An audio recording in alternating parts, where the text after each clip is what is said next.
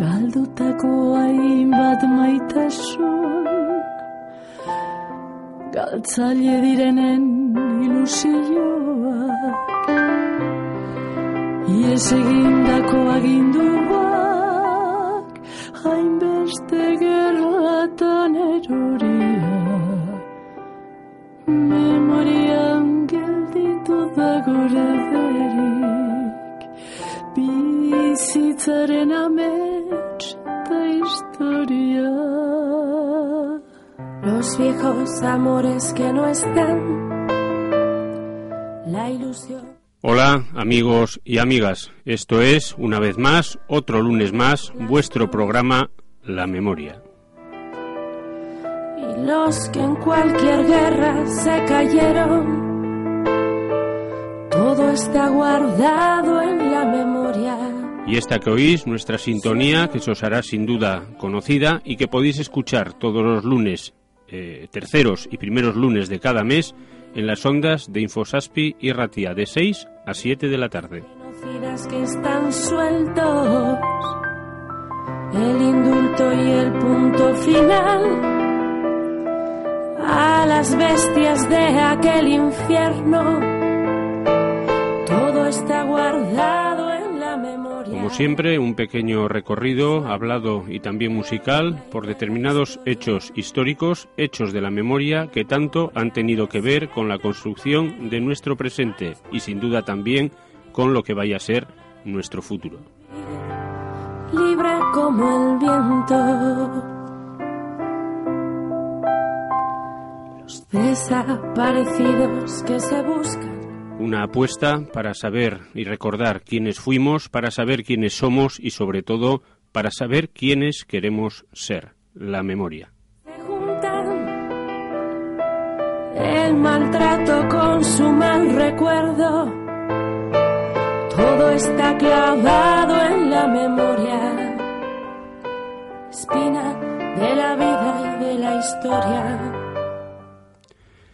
Todo está clavado en la memoria y en la memoria ha quedado clavado el nombre de un compañero eh, alemán, de Fritz Teppich, que fallecía el pasado 25 de febrero a la edad de 93 años en Berlín. Este hombre había tenido una vida azarosa y siempre entregada a la lucha por la libertad. Fritz Teppich era su nombre original, pero en unos años de su vida se llamó Alfredo T. Salutregui. Era el nombre que tuvo cuando fue miembro del ejército vasco, Gudari del ejército vasco y luchador contra el fascismo en tierras vascas. Fritz Teppich, siendo muy joven, cruzó toda Europa para apuntarse a la lucha contra el fascismo en los primeros días ya del golpe militar del 18 de julio de 1936. Se incorporó a las filas del ejército vasco, primero en el batallón Azaña y luego posteriormente en otros batallones. Tras la derrota de las fuerzas populares a manos del fascismo, Fritz Teppich tuvo que huir, tuvo un recorrido por diferentes países de Europa hasta que fue encarcelado y posteriormente eh, llevado al campo de Gurs, eh, el campo conocido como Campo de los Vascos, donde volvió a compartir espacio geográfico y sueños de libertad con otros derrotados pero no vencidos como él. Fritz Teppich, siempre con la mente eh, en, la- en la- en el camino de la lucha por la libertad, se escaparía de ese campo, cruzaría el Estado español ya bajo la bota fascista, con todo lo que eso suponía en aquellos días, y llegaría al Portugal de Salazar, donde sería encarcelado hasta el final de la Guerra Mundial. Posteriormente retornaría a su ciudad natal y ahí se incorporaría ya desde los primeros momentos a la lucha cor- eh, por la libertad, por la justicia, por el socialismo. Tuvo eh, un papel eh, de trabajar en determinados periódicos y siempre al lado de las movilizaciones y de las organizaciones obreras eh, y libertarias. Fritz Teppich, comunista desde el principio hasta el fin de sus días.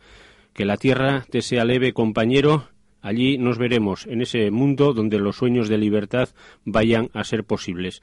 En honor, en memoria de Fritz Teppich, este canto que seguramente a él le impulsaría en tantos momentos de su vida. Un, campo que, un canto que hemos sacado del baúl, de ese baúl de los tesoros de los recuerdos y que se titula, como no, La joven guardia.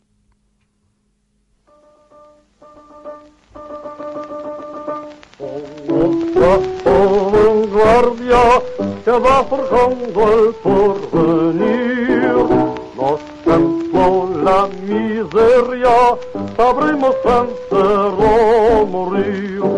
Doble la causa de librar al hombre de su esclavitud, que tal camino a que regar con sangre de la juventud. Que esté en guardia, que esté en guardia, el burgués insayable y cruel.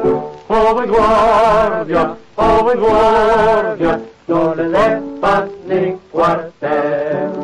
Es la lucha final que comienza, la revancha de los que tienen pan. Es la revolución que se marcha, los esclavos del triunfo cantarán siempre guardia, siempre guardia, siempre en guardia. Hijos de la miseria, el ya rebelde nos forjó. Odió la tiranía que nuestros padres explotó. Mas hombre no hemos de sufrir, los que trabajan comerán. La cosita va a concluir, no es la fábrica cerró. Que esté en guardia, que esté guardia, el burgués insaciable y cruel. Joven guardia, joven guardia, no le des paz ni cuartel. Es la lucha final que comienza, la revancha de los que piden. Es la revolución que está en marcha, los esclavos del triunfo cantarán, siempre en guardia, siempre en guardia, joven guardia.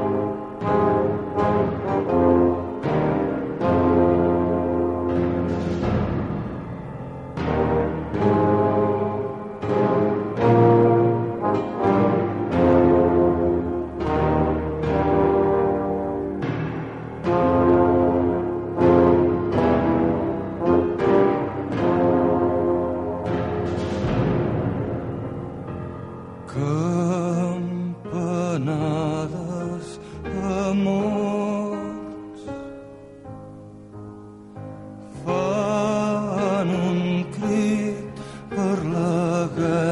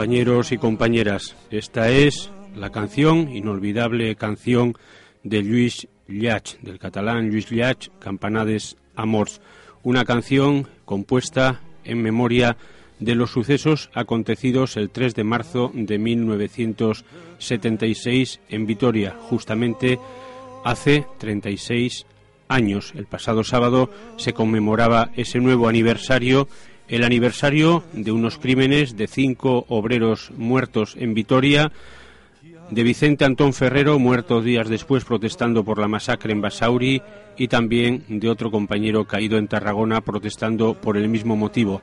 A todo ello hay que sumar incontables decenas de heridos de bala, de pelotazos, de golpes en la propia capital gasteiztarra y también en otros puntos del Estado español donde las protestas, las manifestaciones, las acciones en memoria y en denuncia de esos hechos se fueron sucediendo. Tenemos que recordar que este 3 de marzo de 1976 eh, tenía lugar en Vitoria una huelga general por las condiciones de vida y de trabajo en las que la clase obrera se debatía en aquellos momentos. Era un momento de la transición donde el pulso entre las fuerzas populares y la pervivencia de las fuerzas del régimen franquista se mantenía más duro que nunca y en aquel contexto las cargas policiales ordenadas sin duda por las instituciones de aquella época, gobernador militar, bueno, gobernador civil, toda la cadena de mando que suponemos tuvieron como resultado eh, aquella masacre. 36 años después tenemos que hablar de que la verdad, la justicia y la reparación siguen esperando, como para tantas otras víctimas del franquismo, en el caso de la matanza de Vitoria del 3 de marzo de 1976.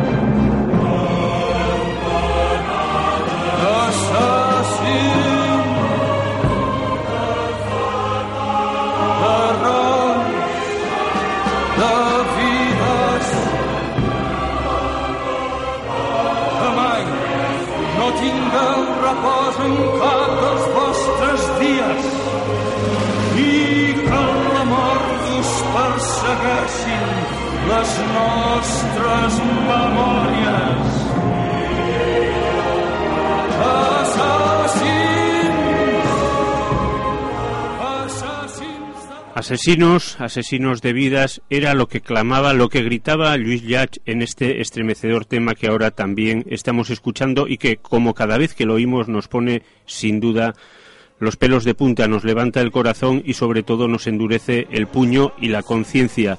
Decir que 36 años después esa verdad, esa justicia y esa reparación para estas víctimas de Vitoria y para tantas otras siguen esperando es decir, que siga habiendo un pulso entre la impunidad y lo que las víctimas desean, esos elementos de reconocimiento y de justicia que desean. En este pulso tenemos que decir que no va aflojando ni mucho menos las posiciones institucionales en torno a una defensa eh, sin ambajes del modelo de impunidad para las víctimas del franquismo y sobre todo para los victimarios que hicieron posible todas esas muertes, las de Vitoria y tantas otras. Hay que decir que este 36 aniversario llega en un momento en que desde el gobierno del Acua se pone en marcha el borrador de un decreto denominado eh, de víctimas policiales, de víctimas de abusos policiales, que hace referencia a las que a las víctimas que sufrieron ese tipo de, de represión eh, policial y parapolicial también en los últimos tiempos del franquismo. Dentro de esas víctimas estarían las de Vitoria, pero estarían también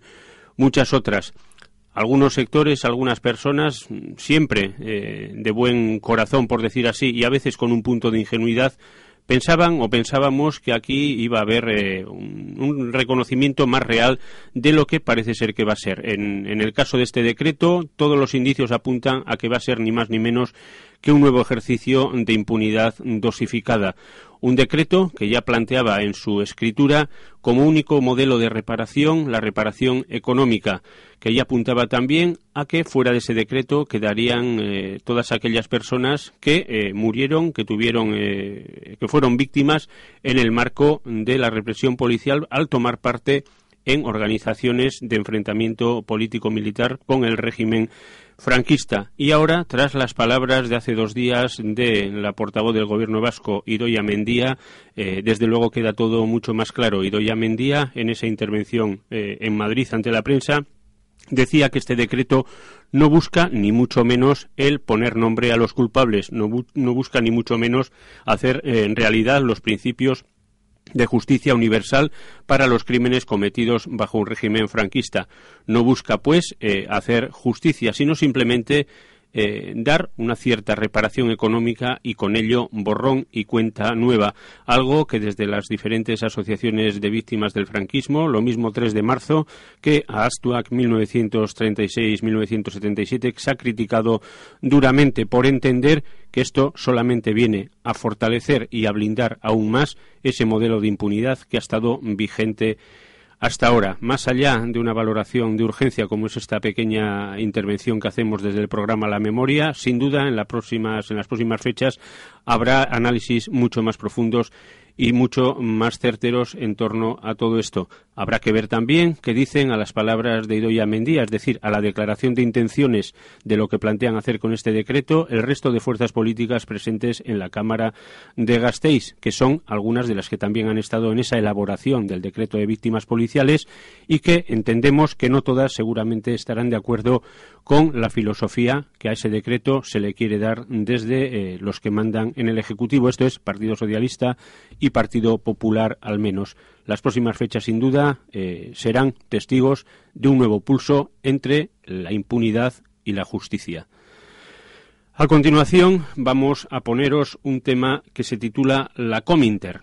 La Cominter fue el organismo generado desde los diferentes partidos comunistas europeos para eh, llevar a cabo una coordinación y establecer un marco de definición de estrategias y de eh, movilizaciones en esa lucha común a todos ellos por la instauración de una sociedad socialista como paso previo a una sociedad comunista. El tema se titula precisamente así, se titula la Cominter y después hablaremos un poco de lo que fue este organismo, de lo que supuso y bueno, de lo que fue un poco el recorrido histórico y para qué sirvió. Nos quedamos ahora en estos momentos con ese pequeño corte musical, la Cominter.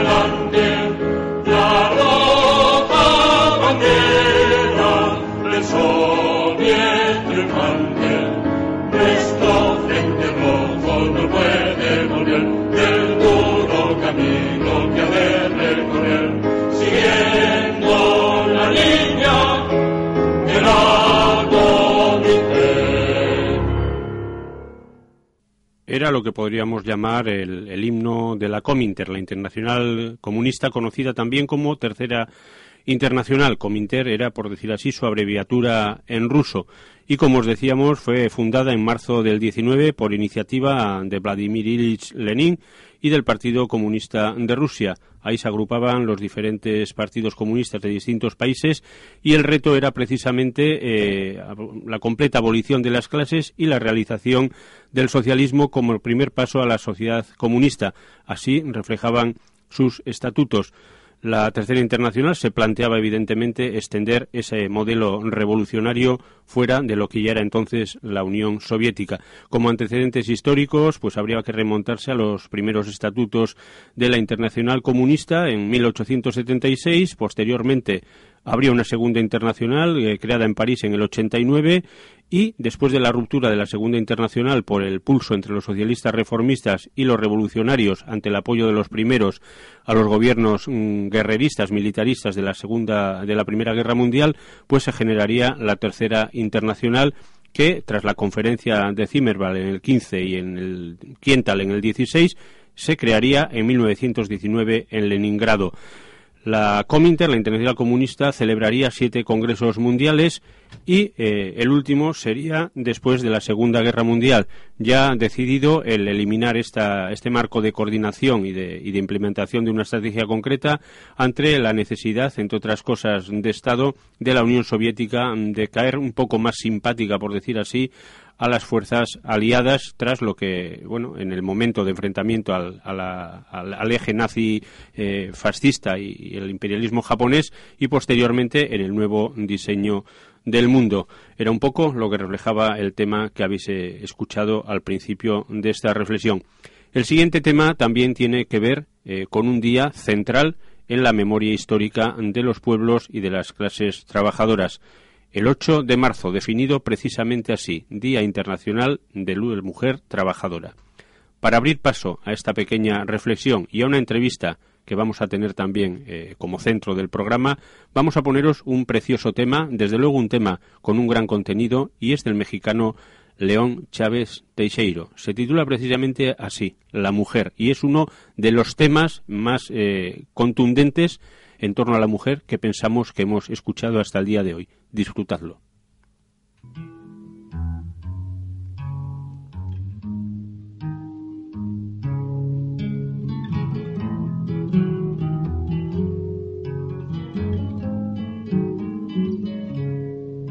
Abrió los ojos, se echó un vestido, se fue despacio para la cocina, estaba oscuro sin hacer ruido.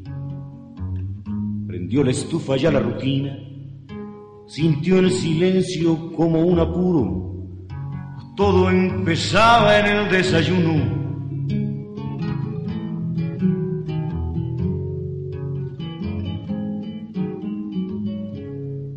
Dobló su espalda, posó un suspiro, sintió ridícula la esperanza al más pequeño le ardió la panza, rompió el silencio, soltó un llorido.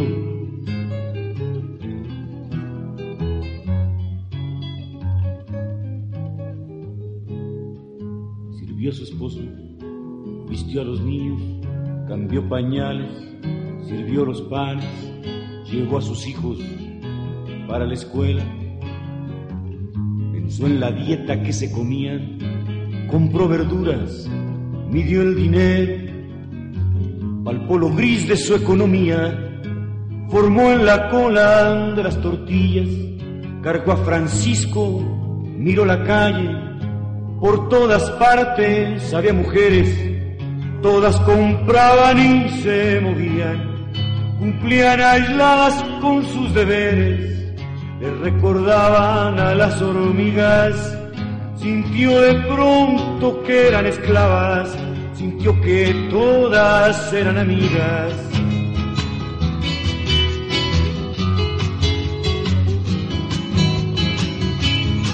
Se va la vida, se va el agujero, como la mugre en el lavadero. Se va la vida, se va el agujero, como la mugre en el lavadero. Se va la vida al agujero como la mugre en el lavadero.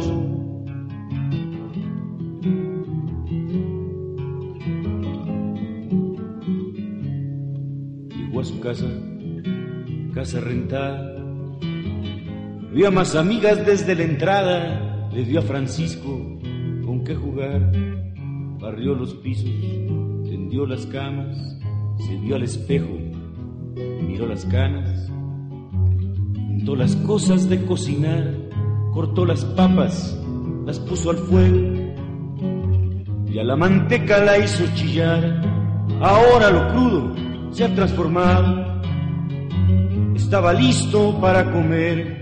La casa entera tiene otro ver. De nuevo listo para ser usado. Puso la mesa, sirvió la sopa, cambió pañales, sirvió los panes, limpió de nuevo mesa y cocina. Le dio a Mercedes la medicina. Pidió su turno en los lavaderos, talló vestidos y pantalones, miró la ropa tendida al sol, como si ayer no se hubiera hecho la misma friega. Todos los días. Se caminaba de nuevo el trecho, sintió la vida como prisión, se le escapaba todo lo hecho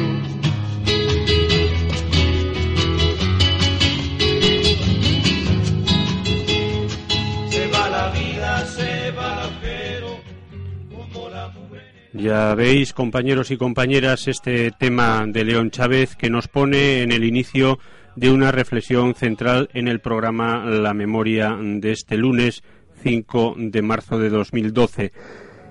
El próximo miércoles será el 8 de marzo, el próximo jueves, perdón, una fecha en la que, si miramos hacia atrás, tenemos que ver lo que ha costado a la clase obrera y lo que ha costado, eh, sobre todo, a la mujer el deshacerse de tantos planteamientos tradicionales de corte patriarcal que atentaban directamente contra su calidad eh, y a su igualdad de mujer y de persona.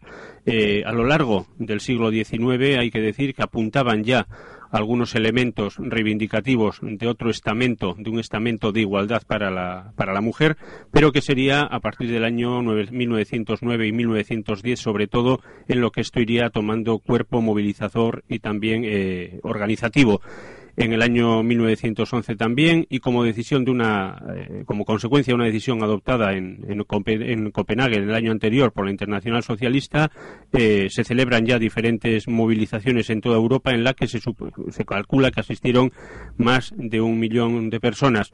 Posteriormente, en ese mismo año, tendría lugar el incendio, el famoso incendio en la fábrica de camisas Triangle de Nueva York, donde mueren más de un centenar de mujeres y que eh, es un hito en la lucha por las de condiciones laborales justas para, para, la mujer. En el año 13 y 14 también, y impulsado también desde los movimientos eh, en pro de la paz en Rusia, se conforman ya movilizaciones mucho más generales y posteriormente en el resto de Europa también en esas fechas se celebran ya mítines concretamente en torno al día 8 de marzo para protestar, como decimos, por esa guerra o para solidarizarse con las demás mujeres que protestaban por esas y por otras cuestiones. En el año 17 ya, y de una manera ya clara y organizada, en Rusia, en la Rusia ya eh, pre-revolucionaria en los últimos meses del gobierno zarista, esas movilizaciones ya se hacen generales y el 8 de marzo comienza a ser ya una fecha central y referencial de la lucha de la mujer por sus derechos. Al otro lado del hilo tenemos con nosotros precisamente hoy a una mujer, María Gorasarri, eh, de Durango, a la que saludamos con un fuerte abrazo por ser amiga y además una persona que está aportando mucho en el tema de la memoria histórica a la referencialidad femenina. Eh, hola María. Hola Marcelo, es que ricasco por, por la presentación. Pues hombre, cuando, cuando se merece no está de más eh, decirlo y nosotros pensamos desde luego que sí que te lo mereces porque entre otras cosas María, y es un poco de lo que también vamos a hablar en el programa de hoy, eres investigadora eh, trabajas la memoria, intentas trabajar la memoria desde una perspectiva de género y el año pasado publicabas, eh, eras coautora del libro de la editorial Tartalo eh, titulado precisamente No lloréis, lo que tenéis que hacer es no olvidarnos. Sí, esa fue la frase además eh, que le dijo eh, una presa a Anita Morales, eh, cuyo testimonio aparece en el libro, cuando le sacaron a fusilar. Y sin embargo es lo que efectivamente pasó con las mujeres en la República, que fueron absolutamente olvidadas. Eh, hay que decir también, María, que tú eres precisamente nieta, llegas de alguna manera marcada ya, como hemos llegado tantos a este terreno de la memoria, marcada por eh, nuestros referentes eh, familiares. En este caso, el referente de tu abuela, del que siempre has estado orgullosa y que nunca has perdido la ocasión de reivindicar. Eh, bueno, desde luego a mí con el tema de, de Amama me ha pasado una cuestión, me imagino que será para toda la generación, o lo que puede ilustrar también eh, lo que es la recuperación de la memoria, porque en casa siempre se había dicho que Amama había estado en la cárcel, siempre, pero nunca se, enfatizaba el hecho de haber estado en la cárcel, sino que era la única mujer eh, de la zona que sabía leer porque le habían enseñado las compañeras en la cárcel. Entonces, eh, lo que se reivindicaba era que sabía leer, no como el resto de mujeres que no habían pasado por la cárcel, entonces no les podían haber enseñado sus compañeras a leer. Sin embargo, en 2002, en unas fiestas de Bilbao, iba paseando por eh, alrededor de la ría con, con un amigo y vino una mujer de Durango y le empezó a increpar a mi amigo, a decir que qué hacía conmigo, que si yo era una roja, que mi abuela había estado en la cárcel. Mis abuelos también habían estado en la cárcel y de ellos ni nombró. Y ahí es cuando me di cuenta de que el hecho de ser mujer y haber estado represaliada era un plus al de 76 años todavía después, que había gente que se acordaba y que es más, nos tenía marcados por esa cuestión. Sí, eso es algo que desde luego trasluce en todo, en todo lo que lo que tú haces, lo que conocemos que estás haciendo. Una pregunta, María, porque en ese libro eh, que el año pasado eh, editabas eh, o vamos a decir elaborabas, que en la editorial Tartalo hacías un trabajo muy interesante intentando dar una lectura desde la memoria democrática y antifascista, desde la perspectiva de género, desde la perspectiva de la mujer. Sí, Sí, eh, más que nada porque hay diferentes cuestiones en las que no se ha abordado eh, lo que fue la represión eh, contra la mujer por parte del bando fascista, tanto en España como en el resto de Europa, y también porque parte de que todas estas mujeres hayan sido olvidadas se debe a que sus compañeros, sus propios compañeros, no les consideraban compañeras. Una vez se terminó la guerra, ninguna mujer volvió a dirigir ningún ningún sindicato ni, ni ningún partido político. Todos se deshicieron de las mujeres.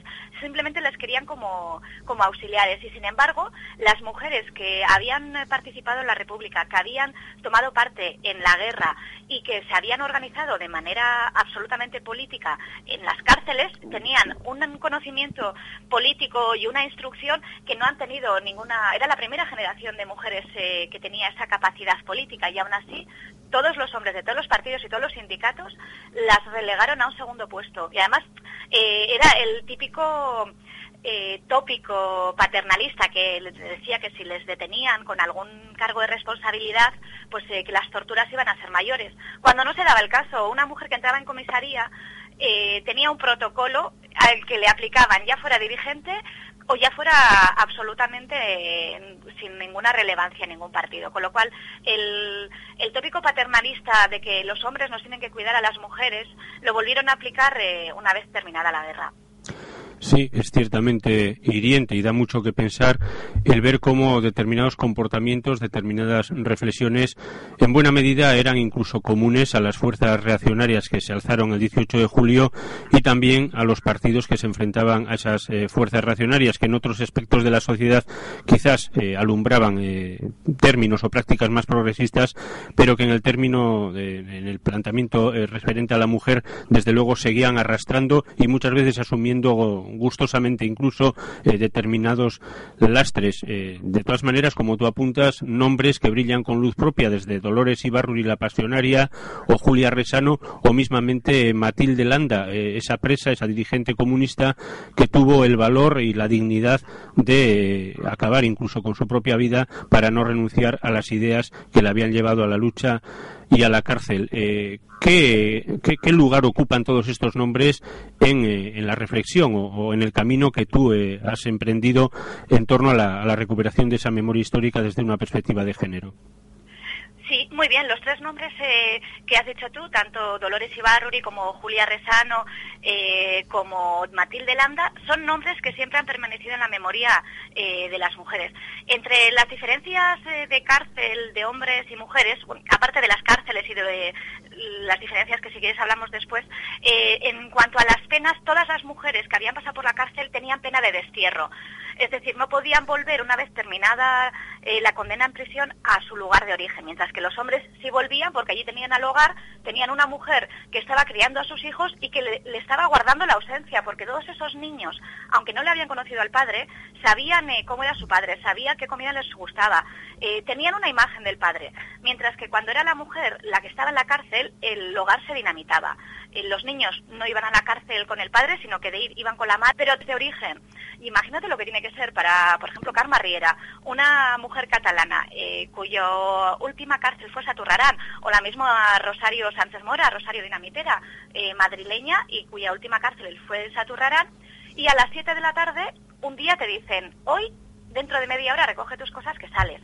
Saturrarán es un agujero al que ni siquiera eh, la gente del País Vasco habíamos accedido. Pues imagínate, siendo de otro lugar, hace 76 años, un invierno a las 7 de la tarde te ponen libre en Saturrarán. No tienes a dónde ir, no conoces a nadie, no hay autobuses, no tienes dinero, has pasado hambre, hace frío, es de noche, eres mujer.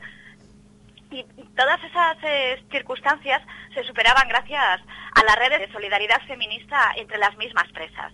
Eh, Riera cuenta cómo cuando se estuvo despidiendo, porque al de un cuarto de hora iba a salir de la cárcel de Saturrarán, eh, pues les dio un beso a todas sus compañeras y se fue hacia la puerta y dijo, bueno, pues eh, a saber lo que hay fuera de Saturrarán y a ver cómo puedo volver a casa. O, como la mayoría no podían volver a casa, tenía eh, presas que habían estado anteriormente que compartían pisos para organizarse entre ellas, para poder sobrevivir en una sociedad absolutamente hostil y gracias a esos pisos y a esas mujeres que se organizaron en redes consiguieron sobrevivir sin hombres porque ninguna de las mujeres que pasó por la cárcel. Hemos considerado que es la mayoría, eh, la mayoría que aparecen en los libros de Tomás Cuevas, que puede ser más de 100 o, 200 mujeres, eh, de esos nombres igual simplemente 5 o 10 eh, mantuvieron el compañero anterior y nos referimos a maridos que abandonaran a sus mujeres y a sus hijas, maridos que eran republicanos y que habían luchado en la guerra, que eran milicianos, que muchas veces en el caso de Rosario Dinamitera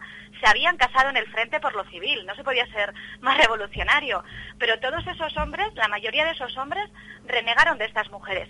Y una mujer represaliada nunca más, la mayoría de ellas nunca más volvió a tener eh, una pareja afectiva. Por eso mismo las eh, francesas, cuando volvieron de los campos de concentración nazis, en los que se habían salvado de la muerte y volvieron a sus casas y vieron que sus compañeros habían empezado nuevos proyectos vitales sin ellas, a esa nueva situación le llamaron muerte afectiva.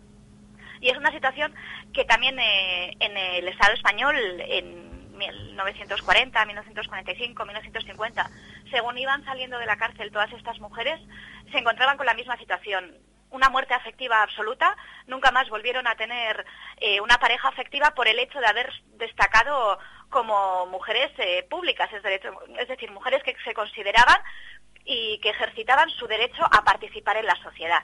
Y es en estas redes, en estos ambientes de estas mujeres, en los que los nombres de, de Julia Rezano y especialmente Matilde Landa se han mantenido durante años. Eh, la bibliografía de Matilde Landa no tendrá ni 10 años. Sin embargo, todas las mujeres eh, recordaban eh, su historia y ha sido la única manera de que a día de hoy tengamos eh, el nombre de Matilde Landa y le identifiquemos como otra luchadora por las libertades no solo de las mujeres, sino también de los hombres de este país. María, vamos a hacer un inciso y queremos que escuches con nosotros un poema estremecedor escrito precisamente por una mujer y que nos habla de esas mujeres a las que tú haces referencia. Esas mujeres que son ni más ni menos las mujeres de los rojos, como es el título del poema que vamos a escuchar a continuación.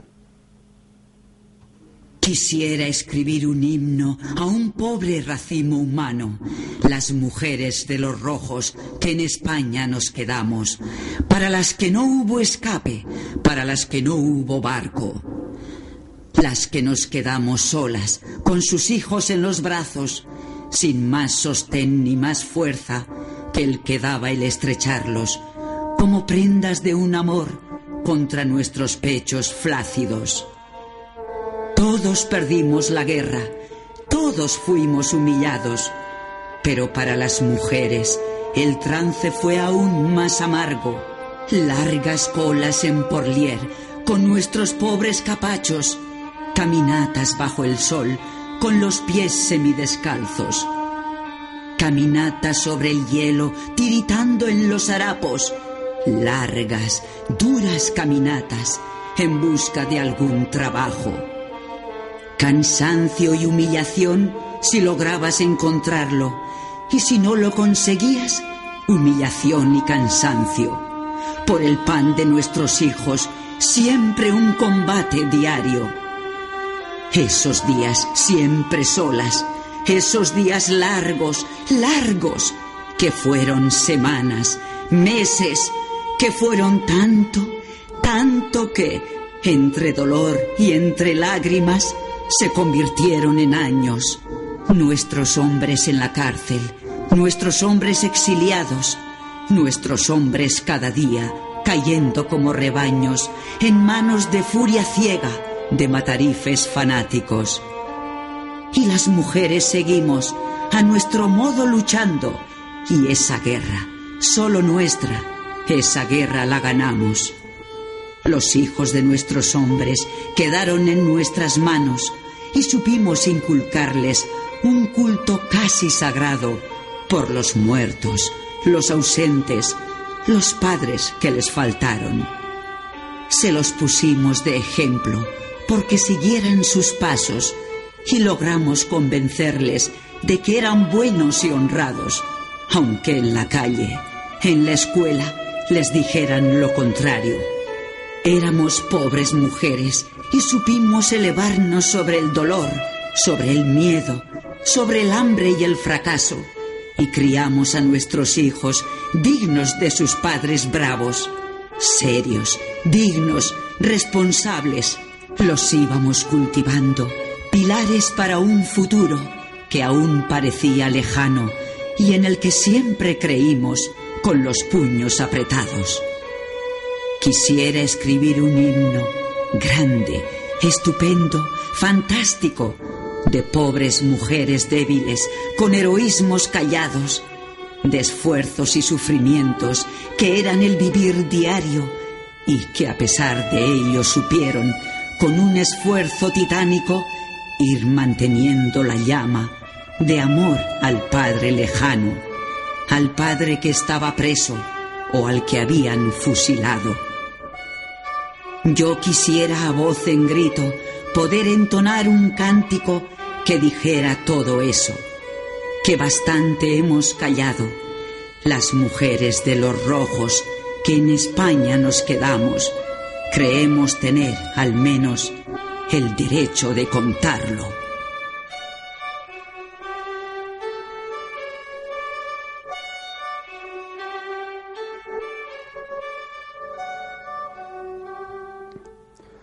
Un estremecedor poema este el que, escuchábamos María y que nos habla de una situación que desde luego nada tiene que ver con la que vivían las mujeres tres años antes de, esos hechos, es decir, en el momento en que el régimen republicano abría una ventana hacia esos aires de libertad, de, trato entre hombres y mujeres muy diferente, de respeto a los derechos y a la personalidad eh, de cada uno de los géneros, evidentemente un corte en la sociedad que todavía hoy, sin duda, eh, seguimos pagando.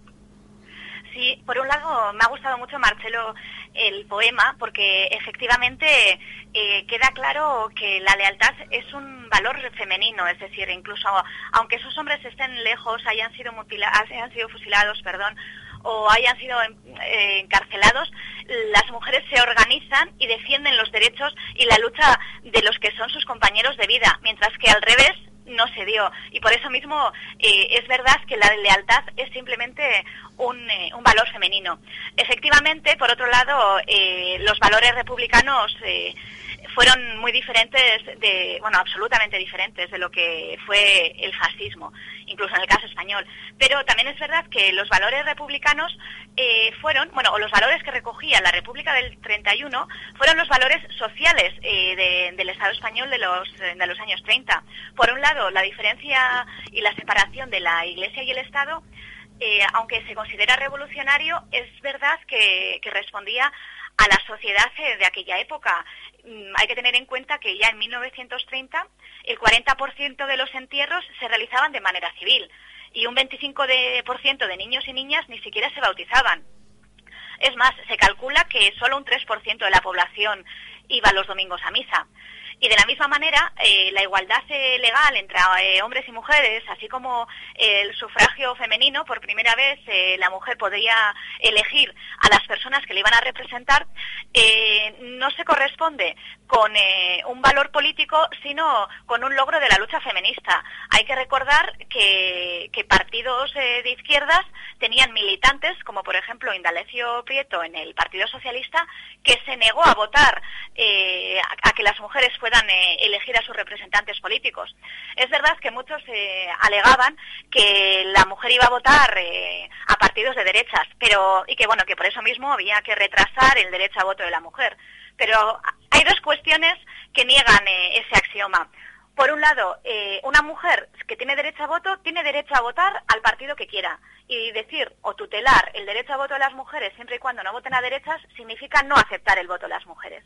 Y en segundo lugar, Clara Campoamor, eh, la única la única mujer eh, de las dos que estaban, Victoria Kent votó en contra del, voto de, la mujer, eh, perdón, Clara Campoamor fue la única que votó en contra del partido a favor de que la Constitución del 31 incluyera el sufragio femenino universal, el verdadero sufragio universal, en el que toda la población pueda elegir a sus representantes eh, Clara Campamor nunca, nunca más volvió a pertenecer a ningún partido. En las siguientes elecciones, ni un solo partido, ni siquiera aquellos que habían votado a favor del sufragio femenino, le quiso entre sus filas. Clara Campamor se tuvo que exiliar antes de que estallara la guerra civil y sacó un libro de memorias que dice bastante expresamente lo que fue su vida y se llama eh, El voto femenino o mi pecado mortal.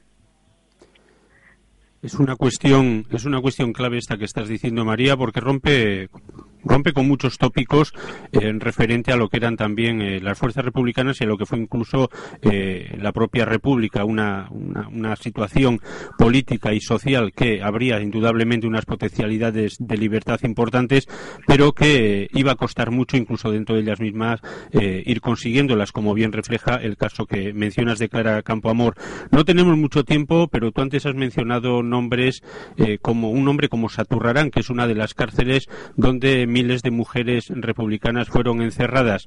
Eh, Saturrarán, la cárcel de Durango, la cárcel de, Sornocha, nos habla de unos elementos represivos contra la mujer muy importantes y con un nombre que planea sobre todas ellas, Vallejo Nájera, que incluso al día de hoy sigue dejando su, su rastro atroz en, en, la propia sociedad del Estado español y también en Euskal Herria. Hablamos, por ejemplo, para ir terminando la entrevista, de los casos de los bebés robados, algo que hoy es negocio, pero que en su origen se remonta precisamente a un esquema eh, fascista de dominación y de ataque contra la mujer, precisamente por rebelarse. Sí, la política eh, del robo de niños, bueno, aparte de estar considerada internacionalmente como genocidio, es decir, eh, quitar a unos niños y niñas de una determinada familia y enviársela a otra para que le eduquen unos valores diferentes, es caso constitutivo de genocidio actualmente, y en su época Vallejo Nájera consideraba políticas de higiene social, con lo cual está claro que estamos hablando de lo mismo. Eh, el otro día también oí la, entrevista que le hiciste a Paz Aguilar, ¿puede ser? Eh, exactamente, eh, sobre los bebés robados en Euskadi. claro, ella entendía que su caso era particular. nosotros todos hemos crecido sabiendo que en Argentina habían desaparecido 3.000 niños. Lo que no sabíamos es que en el Estado español, simplemente en los años en los que duró el fascismo, es decir, del 36 al 45, desaparecieron 30.000. Entonces, si no tenemos constancia de lo que es eh, la verdad eh, más cercana a nosotros, es imposible que podamos actuar, mm, no ya mirando al futuro, sino que tenemos que tener en cuenta que incluso nuestra propia existencia puede que no sea nuestra, sino que vivimos en unos cuerpos y unas mentes ocupadas. Mientras no tengamos eh, conocimiento de lo que somos, no podemos ni siquiera hacer. Pues bueno, María, no tenemos mucho tiempo. Desde luego tendremos ocasión de volver a estar contigo. Desde aquí un fuerte abrazo, el agradecimiento de haber eh, considerado el, estar con nosotros y sobre todo el darte las gracias por esa tarea que estás haciendo y que sin duda será un granito más en ese largo camino, en ese duro camino, pero seguramente fructífero algún día, donde los hombres y las mujeres realmente seamos iguales a todos los efectos. Es algo que queremos decir en los días previos al 8 de marzo y que queremos subrayar musicalmente con un tema, un precioso tema de Salvador Amor y de Gabriel Ortega. Eh, la nueva mujer, esa nueva mujer que se alumbra en todos los 8 de marzo, esa estrella que señala hacia esa nueva mujer y con el, tema con el que te damos desde aquí eh, la despedida. Agur María y hasta otra ocasión. Es Marcelo, agur. Agur, agur. Vamos ahora a hacer un poema que fue compuesto para el 8 de marzo, Día de la Mujer Trabajadora, por un...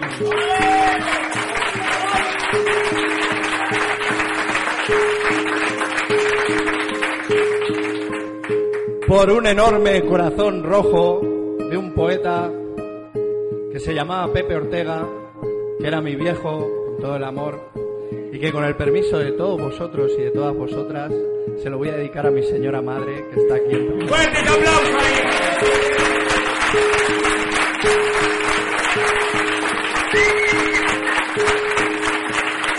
Yo quiero hacer extenso ese mensaje para mi madre que no ha tenido la oportunidad de estar aquí, está en Argentina, así que extenso para ella también.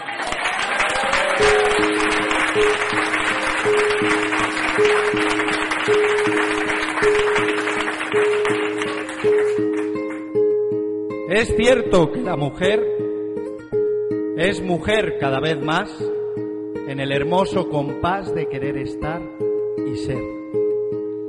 Pasan siglos y en la historia otras claves se puntean y los tiempos alborean movimientos de otra noria. Atrás se quede la escoria de la agresión machotera. La mujer es primavera y su amor combate y canta y esta mujer se levanta para gritar más madera, madera de reciedumbre, de justicia y de igualdad, madera de libertad sin podrida servidumbre. La mujer quiere otra lumbre, sin leyes con ventoseo, de un mundo egoísta y feo de trinconeo y fuerza bruta. La mujer quiere otra ruta con otro sano ajetreo. Esta mujer no es santita, ni sexo puesto en bandeja, ni paridora coneja, ni agazapada gatita, ni apestosa ni maldita, aunque el guion lo requiera, ni es muñequita, ni fiera. Es mujer, una persona que es ciudadana y compañera. La mujer, valiente y cuerda, sabe defender lo suyo y ser mujer con orgullo y nunca un cero a la izquierda.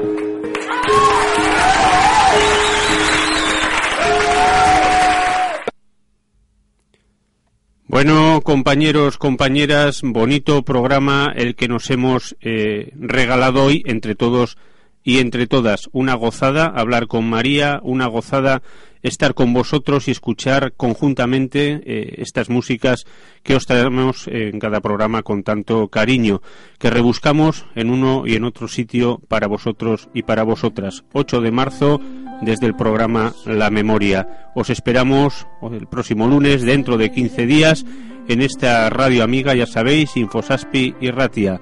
Algo tendremos preparado. Siempre hay un plato de gusto en esta fonda de la memoria. Agur.